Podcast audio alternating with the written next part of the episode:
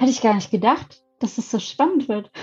ja, unser Eifler Mühlstein, der ist zwar optisch ein bisschen unscheinbar, aber wenn man mal hinter die Fassade guckt, das ist schon was wirklich Spannendes und da ist noch vieles zu erforschen. Dass die Eifel steinreich ist, das haben wir hier im Podcast ja schon häufiger festgestellt.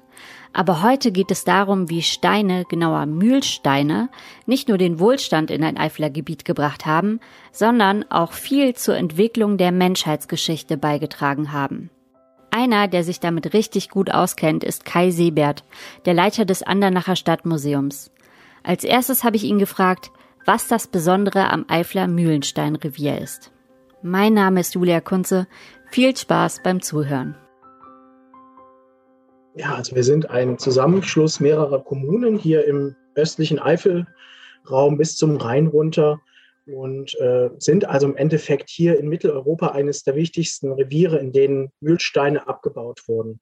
Hier bei uns in der Region haben wir natürlich einen sehr starken Vulkanismus und äh, entsprechend sehr hochwertige Basaltlava, die damals hier bei den Vulkanausbrüchen ans, an, an die Erdoberfläche gekommen ist.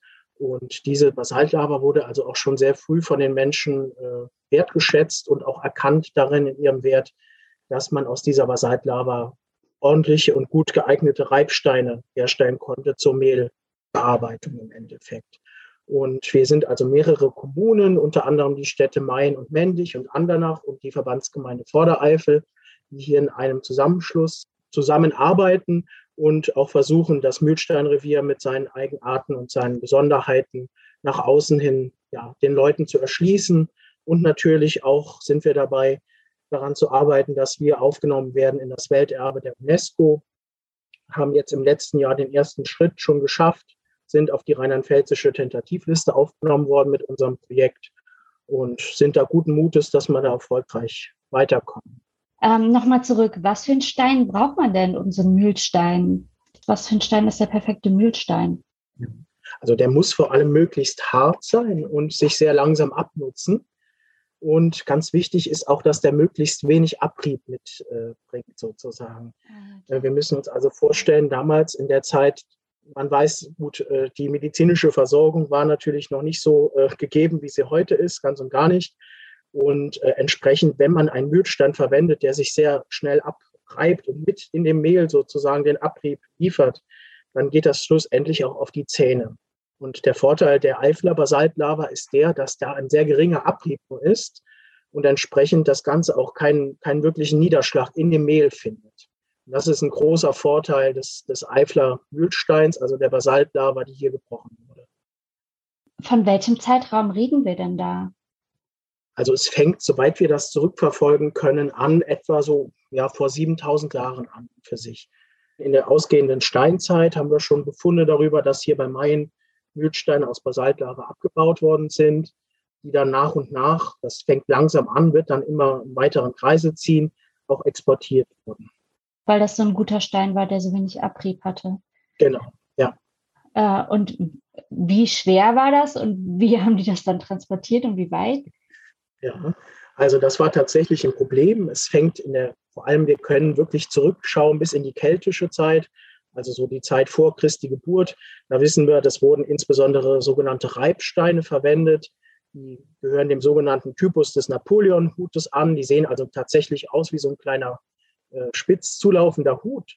Und darauf wurden dann die, äh, wurde das Mehl dann per Hand gemahlen mit so einem so kleinen Steinreibe, die da drauf gegeben wurde.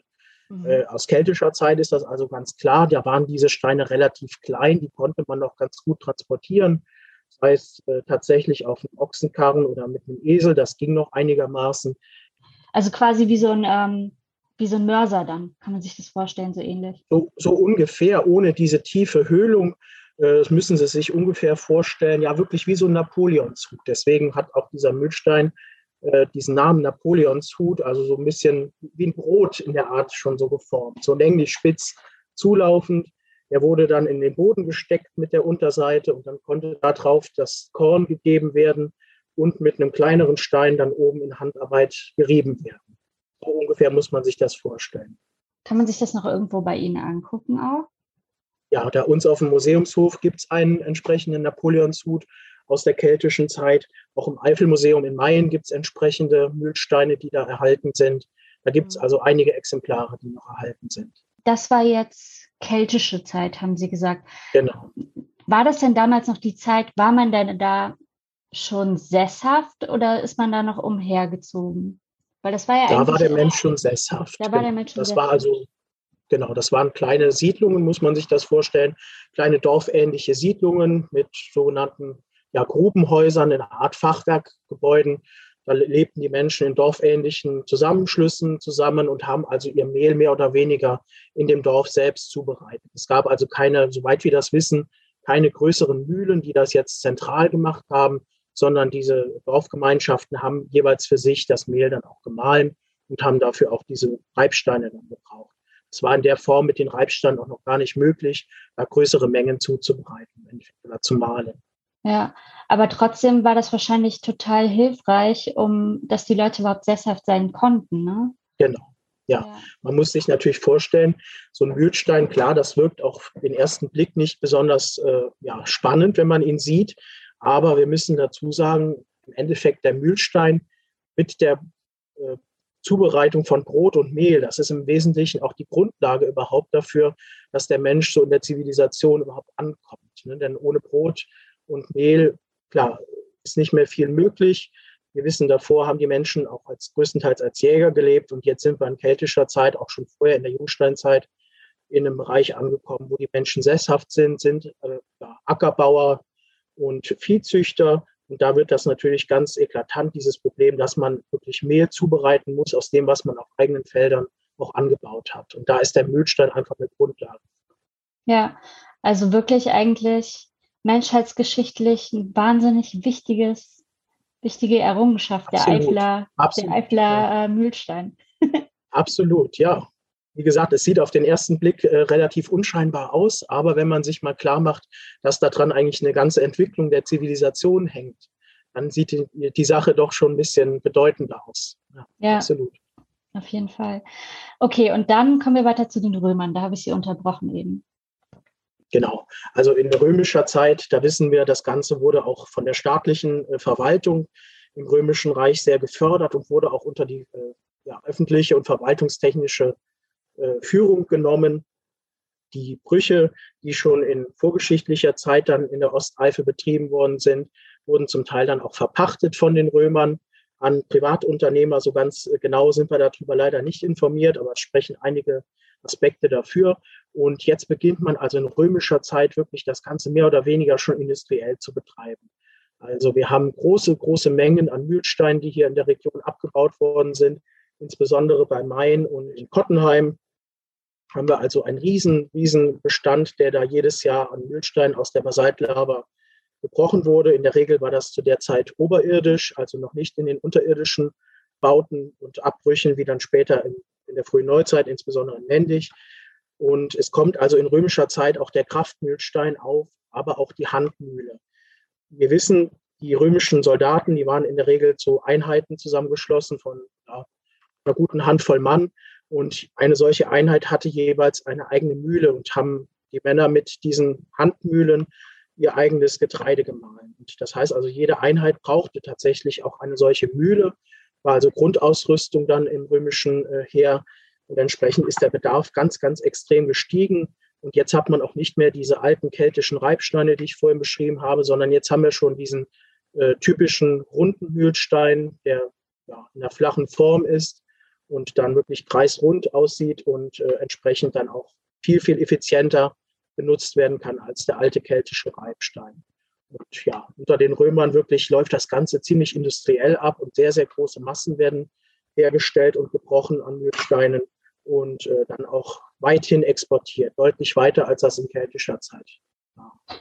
Und wie wurde das in den, ähm, in den Steinbrüchen dann gebrochen? Kann man sich das so vorstellen wie bei Asterix und Obelix, dass dann die, äh, die Sklaven dann da irgendwie Darüber sind wir leider nicht besonders, leider ja. nicht besonders gut informiert, aber wir können davon ausgehen, dass äh, das Ganze über sogenannte Keiltaschen funktionierte. Da wurde also mit einem äh, ja, Metallwerkzeug im Endeffekt in den anstehenden Basalt-Lavastein hineingeschlagen und dann immer weiter das Ganze äh, mit dem Hammer hineingetrieben, bis das Ganze dann im Endeffekt auseinandergebrochen ist.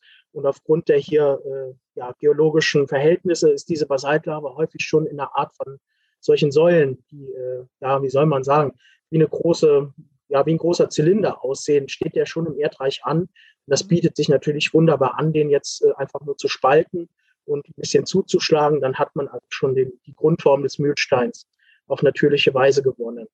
Ähm, ja, die Römer, wie gesagt, im Wesentlichen als Keil, sogenannte Keiltaschen haben die äh, in den Mühlstein geschlagen und konnten dadurch dann die Basaltlava spalten. Die äh, Endbearbeitung hat höchstwahrscheinlich, soweit wir das wissen, äh, auch hier in Andernach stattgefunden. Wir wissen nicht genau, waren das Arbeiter, die aus den Brüchen bei Mayen und Kottenheim mit hier runtergekommen sind an den Rhein oder waren das äh, spezialisierte Arbeiter, die hier in Andernach ansässig waren. Aber man merkt also in römischer Zeit, das wird sehr, sehr stark spezialisiert. Da bilden sich also wirkliche Berufsgruppen auch heraus. Ob das Sklaven waren, wissen wir nicht, muss man nicht unbedingt äh, annehmen. Aber man merkt auf jeden Fall in römischer Zeit, das wird sehr spezialisiert und das wird auch richtig äh, industriell. Also ganz, äh, das geht prima Hand in Hand und das geht sehr schnell und in großem Maßstab. Gab es da auch dann einen gewissen Wohlstand in der Gegend dadurch? Absolut. Also ich sage immer, zum Beispiel die Andernacher Stadtgeschichte, die können Sie bis ins 19. Jahrhundert hinein eigentlich im Wesentlichen anhand der äh, Steingeschichte sozusagen abzeichnen. Die Stadt Andernach selbst hat unheimlich davon profitiert, dass wir hier in der Nähe die äh, großen Basaltlavabrüche, aber auch die Tuffbrüche hatten. Und das war ein ganz, ganz wichtiger Grundpfeiler auch für den Wohlstand. Das steht völlig außer Frage.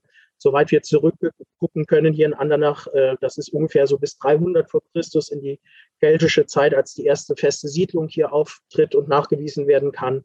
Die wird höchstwahrscheinlich sogar schon mit dem äh, Mühlstein auch in Verbindung stehen, da sie sich hier nah am Hafen befunden hat. Und wir können davon ausgehen, dass sich auch aufgrund dessen hier die Menschen überhaupt erst in der größeren Form angesiedelt haben. Ah ja.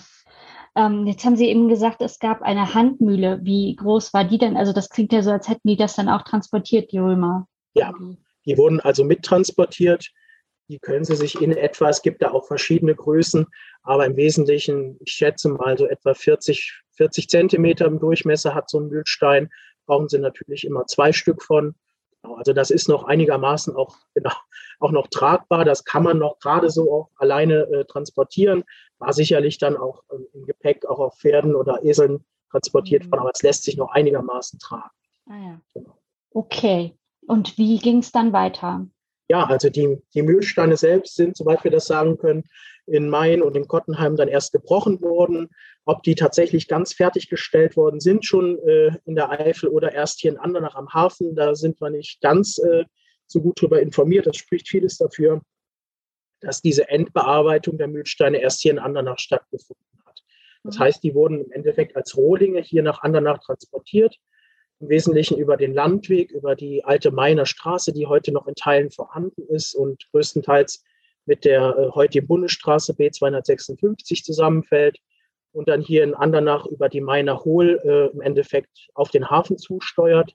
Und dann wurden diese Mühlsteine erstmal hier in Andernach gelagert. Da wissen wir auch ungefähr, wo sich dieser Lagerplatz befunden hat, am heutigen Merowingerplatz hier in Andernach. Äh, da ist ganz interessant, dass mir vor einigen Jahren, als hier in Andernach der äh, historische Garten angelegt wurde, wo sich früher die Weisheimer Melzerei befunden hatte, dass man da Befunde gemacht hatte eines äh, großen Gebäudes, das vielleicht auch mit der Mühlsteinproduktion in Verbindung stand. Möglicherweise hat darin ein römischer Verwaltungsbeamter gesessen, der den ganzen Steinhandel auch überwacht hatte. Und gerade interessant dabei ist, dass unmittelbar in der Nähe dieses großen Gebäudes eine große Menge an äh, Mühlsteinrohlingen aufgetaucht ist und auch ab, äh, ja, wie soll man sagen, Abfall der Mühlsteinbearbeitung. Also sehr viel Abschlag von Basaltlava, und auch ein, äh, eine sogenannte Bank, also ein Objekt, auf dem man die Mühlsteine zugehauen hat. Also spricht sehr vieles dafür, dass man die Mühlsteine hier in Andernach dann äh, sozusagen bis zum Schluss in die Gebrauchsform bearbeitet hat. Und die wurden dann hier verladen, genau, mhm. die reinkämen. Wissen Sie, wo der weiteste Mühlstein aus Andernach hingekommen ist? Das ist eine interessante Frage. Wir können natürlich immer nur von dem ausgehen, was wir bisher wissen. Tatsächlich in ferneren Regionen sich auch noch was befindet, was bisher noch nicht gefunden wurde. Hm, schwierig immer zu sagen. Sicherlich bis auf die britischen Inseln, das steht fest. Und das, der, der Großteil der Mühlsteine ist rein abwärts transportiert worden Richtung Niederlande in römischer Zeit. Aber zum Teil auch, es gibt einen ganz interessanten Fund eines äh, gesunkenen Rheinlastkahns, äh, der bei Wanzenau Richtung Straßburg gefunden wurde. Das ist also auch aus römischer Zeit, aus dem dritten Jahrhundert nach Christus. Da wissen wir, dass die zum Teil sogar rein aufwärts transportiert worden sind, was eine unheimliche Leistung auch technisch und in Muskelkraft dargestellt hat. Und natürlich damals noch keine Schiffe, die mit irgendwelcher Form von äh, Maschine ausgestattet worden sind. Die, Schiffe sind getreidelt worden, sind also den Rhein regelrecht hochgezogen worden. Wow. also man hat, man hat gemerkt, der Mühlstein aus der Eifel, der war hoch begehrt. Ja. Der war also wirklich ein ganz geschätzter Rohstoff und auch ein ganz geschätztes Objekt. Ja. ja. Auf die britischen Inseln, wow. Da gibt es zumindest Indizien für, genau. Ähm, das Wesentliche aber tatsächlich bis in die Niederlande und in den Niederrhein, also an den mhm. Niederrhein, gerade Richtung Xanten, wo dann auch die Römer natürlich ansässig waren. Das ist also die Hauptrichtung, in der das Ganze exportiert wird. Genial. Wie ging es noch weiter? Also was man noch erwähnen könnte, wir haben also 2004 hier in Andernach einen ganz spannenden Fund gemacht, den kann man sich auch hier im Stadtmuseum ansehen. Und zwar haben wir gefunden eine, einen Rohling einer pompeianischen Eselsmühle. Das ist also eine riesengroße Mühle, sieht so ein bisschen aus wie eine, ja, wie soll man sagen, äh, fast wie eine kleine plattgedrückte Pfeffermühle sozusagen, aber ein richtig großes Objekt, anderthalb Tonnen schwer, das also auch eindeutig aus Eifler Basaltlava besteht. Und das ist also eine Mühle gewesen, die haben Esel äh, im Wesentlichen betrieben. Da waren also Esel dran gebunden, die diesen Mühlstein gedreht haben. Und ganz spannend ist dieser Mühlstein, den wir hier in Andernach gefunden haben, ein riesen, riesengroßes Objekt, der ist nicht fertiggestellt worden. Und das äh, gibt uns natürlich auch wieder Indizien dafür, dass die Endbearbeitung der Mühlsteine hier in Andernach stattgefunden hat. Und man hat also beim Bearbeiten dieses Mühlsteins gemerkt, dass da innen drin ein Sprung ist im Gestein, dass der einen Riss hat und hat ihn dann einfach liegen lassen und hat ihn dann da irgendwo im Graben wahrscheinlich geschmissen oder als Baumaterial für Häuser verwendet. Das ist also auch ein ganz, ganz außergewöhnlicher Fund, den wir hier gemacht haben, der auch zeigt, dass man in römischer Zeit wirklich riesengroße Kraftmühlsteine hergestellt hat, hier aus Eifler Basaltlava, die dann mit äh, entsprechendem ja, Antrieb durch Esel bedient wurden, auch sicherlich für eine größere Bäckerei oder für ein größeres Speichergebäude dann auch ursprünglich gedacht. Genau. Mhm. Der Stein ist hier auf dem Museumshof dann zu sehen. Wahnsinn. Hat das irgendwann aufgehört oder wann, wann hat das aufgehört mit den Steinen? Es hat tatsächlich noch bis ins äh, späte 19. Jahrhundert richtig floriert. Wir haben die, die größten Umsatzzahlen eigentlich hier im Andernacher Hafen von Mühlsteinen, ja, so um 1900 etwa. Da gibt es auch noch wunderschöne Fotos, die hier über den Andernacher Kran äh, verladenen Mühlsteine dann äh, zeigen. Aber es äh, ist also eine Zeit Ende des 19. Jahrhunderts, Anfang des 20. Jahrhunderts. Da wird der traditionelle Mühlstein aus äh, Basaltlava ersetzt durch äh, Metallwalzen, die dann maschinell auch betrieben werden. Mhm. Und das ist also die Zeit um 1900, kurz danach. Da wird äh, ganz deutlich, dass der Mühlstein der Form ausgedient hat. Und seit der Zeit ist er eigentlich kaum noch in Betrieb, sozusagen die, der klassische Mühlstein aus Basaltlava, sondern wurde durch Stahlwalzen ersetzt. Okay. Aber das war ja dann sowieso eine Zeit des großen Umschwungs. Also wir leben ja hier auch in einer Wassermühle. Das äh, Thema interessiert mich auch sehr. Und ich habe auch mit älteren Leuten aus dem Dorf geredet, die gesagt haben, dass allein bei uns im Dorf es mehrere Mühlen gab. Und irgendwann hat sich das dann aber auch zentralisiert und dass es quasi in jedem Ort eine eigene Mühle gab. Also das war ja wirklich ja, Wahnsinn. Absolut. Gerade die Mühlen, man muss dazu sagen, viele Mühlen, die noch im 19. Jahrhundert ganz traditionell äh, vor allem Korn gemahlen haben, aber zum Teil auch als Lohmühlen dienten, dann für die, für die Ledergerbereien ähnliches. Mühlen waren dann häufig auch der Ausgangspunkt Anfang des 20. Jahrhunderts äh, für Elektrizitätswerke. Das ist also ganz häufig anzutreffen gewesen, die dann auch wirklich in jedem Dorf sozusagen, wie Sie das gerade sagten, dann dienten für eine regionale Stromversorgung. Das ist also auch mal ein Motor gewesen für die äh, ja, weitere Entwicklung. Ah ja, ja, sehr spannend. Hätte ich gar nicht gedacht, dass es so spannend wird. Ja, unser Alpha Mühlstein, der ist zwar optisch ein bisschen unscheinbar, aber wenn man mal hinter die Fassade guckt, das ist schon was wirklich Spannendes und da ist noch vieles zu erforschen. Auf jeden Fall. Ähm, jetzt ähm, wollte ich mit Ihnen darüber reden. Ähm, Sie planen ja jetzt UNESCO-Welterbe zu werden, Industriekulturerbe, ne? heißt das dann. Ähm, wie schwierig ist das? Das ist natürlich ein umfangreicher Prozess. Also die UNESCO möchte natürlich alles ganz genau aufgearbeitet bekommen und das Ganze funktioniert über verschiedene Ebenen, die da dazwischen geschaltet sind. Wir haben jetzt im letzten Jahr die erste Hürde genommen, äh, als äh, Welterbe sozusagen, fürs Welterbe besser gesagt, und sind jetzt auf die äh, Tentativliste zunächst gekommen des Landes Rheinland-Pfalz. Und das ist im Endeffekt der Prozess so, dass jedes Bundesland in der Bundesrepublik verschiedene Kandidaten vorschlagen kann. Wir sind jetzt in diesem oder beziehungsweise schon im letzten Jahr auf die rheinland-pfälzische Liste gekommen und versuchen jetzt auf Bundesebene uns äh, gut, wie soll man sagen, ins Rennen zu bringen. Ja, das ist schon sehr umfangreich. Da müssen also äh, schriftliche Anträge gestellt werden und man kommt dadurch also auch sehr tief in die Forschung rein. Das ist also schon eine umfangreiche und auch arbeitsintensive Sache. Absolut. Also heißt, haben Sie dann da den Hut auf, was die Forschung betrifft?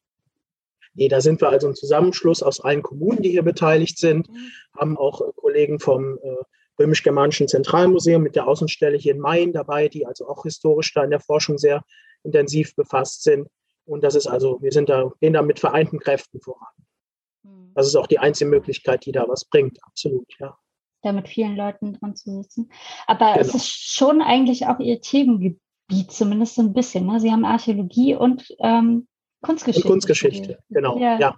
Ich habe in Trier studiert, bin gebürtiger Andernacher, also bin von daher Ach, wieder zurück nach Hause perfekt. gekommen ja. und äh, habe in Trier klassische Archäologie und Kunstgeschichte studiert, habe dann im vorvergangenen Jahr promoviert über einen äh, Trierer Bildhauer, der hier bei uns auch in der Region sehr aktiv war. Also von daher geht es auch wieder auf den Stein zurück er zwar im Wesentlichen aus Tuff und aus Sandstein äh, seine Werke hergestellt, aber trotzdem so ein bisschen im Metier bleibt man dann doch absolut. Ja, ja, ja die Eifel ist steinreich. Ne? So ist es, genau.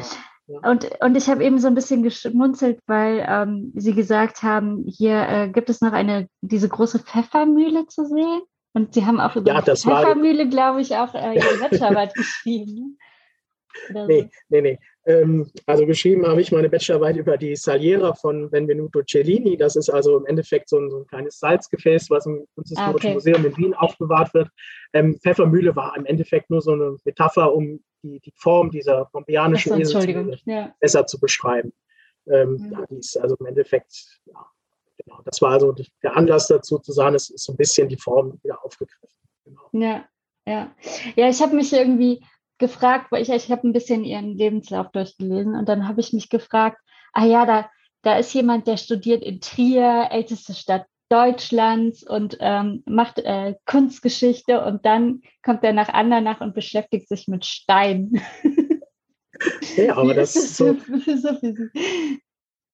ja, so, so, so, äh, wie soll man sagen, merkwürdig das erstmal klingt. Man bleibt tatsächlich ja. im Metier drin. Man merkt schon, gerade auch im Hinblick auf die Kunstgeschichte. Man ist da auch immer wieder, wenn man sich mit Skulptur beschäftigt, ähm, in der Position, dass man sagen muss, gut, dieser und jener Stein wurde damals verwendet, weil er besondere Eigenschaften hat, gerade für die Bildhauerei. Und so ist es im Endeffekt mit unserem Eifler Mühlstein auch. Der wurde auch aufgrund dessen, dass er so eine besonders gut geeignete Eigenschaft hatte, in großen Massen auch verwendet. Man sieht also, dass die Menschen damals also schon wunderbare Erfahrungen hatten und auch Kenntnisse darüber, was sie eigentlich äh, verwenden für ihre vorindustriell hergestellten Objekte, Gebrauchsobjekte. Das ist also schon eine ganz spannende Sache. Und da zieht sich schon ein roter Faden durch. Also absolut, ja. Ja, jetzt sind Sie ja relativ jung ähm, in das Amt gekommen, des ähm, Direktor des Stadtmuseums. Ähm, was haben Sie denn da für Visionen? Was wollen Sie da noch so schaffen? Ja, natürlich, das, das Eifler-Mühlstein-Revier muss bei uns auch äh, vertreten sein, das ist ganz klar. Wir sind sehr froh, dass wir hier mit dem Projekt, also auch in Andernach, die Andernacher, dass wir mit dem Projekt äh, beteiligt sind. Und äh, wir sind natürlich mit der Stadt Andernach auch als essbare Stadt weithin bekannt. Mhm. Und das ist also auch ein Punkt, den ich hier im Museum stärker äh, forcieren möchte, dass wir zeigen, welche Lebensmittel hat man zu verschiedenen Zeiten verzehrt, wie hat man diese Lebensmittel angebaut, wie hat man die zubereitet, wie sind die eigentlich hier hingekommen. Das ist auch immer wieder eine ganz äh, spannende Frage, denn vieles, was wir heute als äh, ja, typische äh, europäische Lebensmittel betrachten, wie die Tomate oder die grüne Bohne und ähnliches, die stammen eigentlich zum Beispiel aus äh, Übersee. Und solche Sachen kann man wunderbar aufbereiten. Und gerade Andernach als essbare Stadt hat da ein Alleinstellungsmerkmal, was wir hier im Museum auch aufgreifen wollen. Und da fügt sich natürlich das Mühlsteinrevier auch wieder perfekt ein. Klar, ja. das ist eine runde Sache. Vielen Dank an Kai Sebert, den Leiter des Andernacher Stadtmuseums, für das spannende Interview. Ich drücke ganz fest die Daumen für die Auszeichnung des Mühlensteinrevier Rhein-Eifel als UNESCO-Welterbe. Wenn ihr mehr über die steinreiche Eifel erfahren wollt, dann hört doch mal in den Eifel-Podcast Nummer 30 zum Vulkanpark Eifel rein. Für dieses Mal sage ich Danke fürs Zuhören. Mein Name ist Julia Kunze. Die Musik kommt von Esther Abrami. Bis zum nächsten Mal. Tschüss.